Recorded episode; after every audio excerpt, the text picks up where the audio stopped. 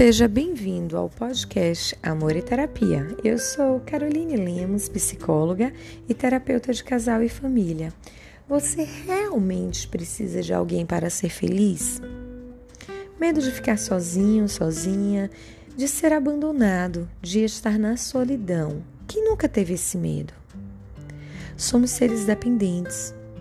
Afinal, desde que nascemos, nós precisamos do outro para pegar no colo, para dar uma comida, para dar um banho.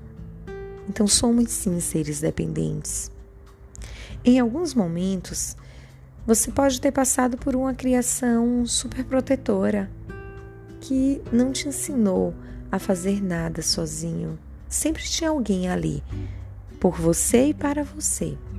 Ou ter sido abandonado e negligenciado. Estar sozinho para a sociedade tem uma conotação de abandono e pena.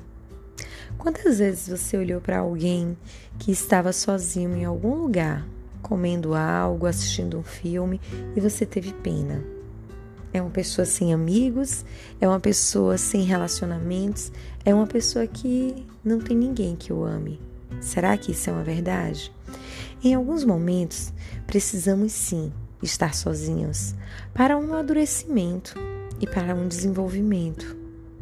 Afinal, quando estamos sozinhos é quando realmente reconhecemos quem somos. Enquanto estamos com o outro, estamos misturados de quem somos e quem é o outro. Mas a sociedade, ah, essa entende que a solidão é algo ruim e não como uma escolha, é igual querer ou não querer ter filhos. Você tem a obrigação de ter filhos, socialmente falando. Não é uma escolha não querer ter filhos. Mas para a sociedade, estar sozinho pode ser uma escolha ruim,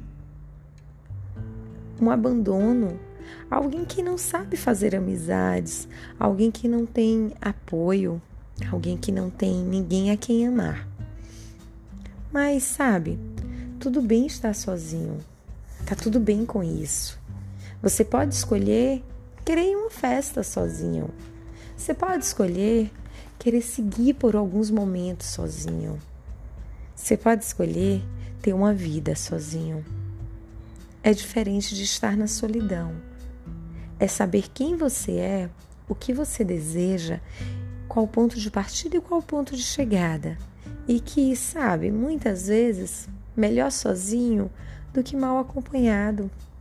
Melhor sozinho do que em uma relação que te critica, que te ignora, que não te dá amor, que não te dá afeto, uma relação de desconfiança.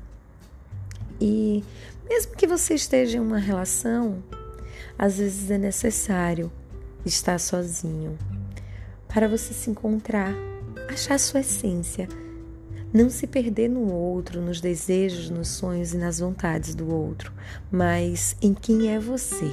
Quando estamos sozinhos, nós podemos perceber isso. Então, pessoas, não julguem se encontrar alguém sozinho e nem critiquem quem está sozinho. Pode ser uma escolha e uma escolha muito bem feita. Você não sabe qual a história de vida daquela pessoa. Você não sabe o porquê ela está escolhendo estar sozinho ou estar sozinha. Então não critica. Olha apenas e se for alguém conhecido, não emite nenhuma opinião, principalmente se essa opinião não for produtiva, não for de elogio e reconhecimento. Não vai agregar? Não traz opinião. Estar sozinho faz um bem tão grande para o autoconhecimento, para a autoestima e para o fortalecimento da nossa essência. Que tal fazer o teste de, em alguns momentos, se você está em uma relação, fazer algumas atividades sozinho? Ou olhar para esse momento que você está sozinho e se perguntar o que, é que tem de bom nele dúvidas, questionamentos, passa lá no meu Insta, arroba. Estou esperando por você.